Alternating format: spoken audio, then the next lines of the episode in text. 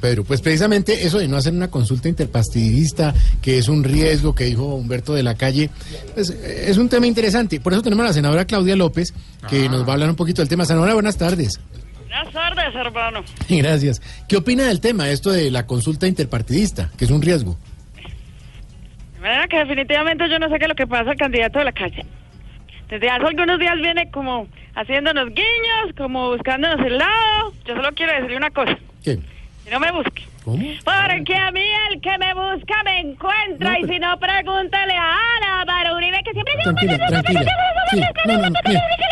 Senadora, Y ese sabe muy bien cómo soy yo, porque a mí nadie me va a enseñar, hermano. bueno, bueno, senadora Claudia, ¿usted cree entonces que no, no es necesario la coalición de la que habla Humberto de la Calle, pues con el fin de eh, poner más fuerte el tema de la paz y todo esto? No, no, no, espere, espere, hermano.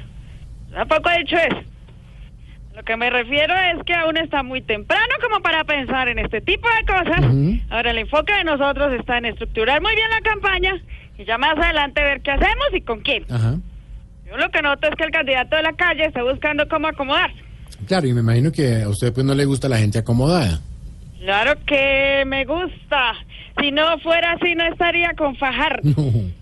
De manera que de lo que hablo es que el candidato de la calle tiene ciertas preocupaciones, pero sí está muy asustado.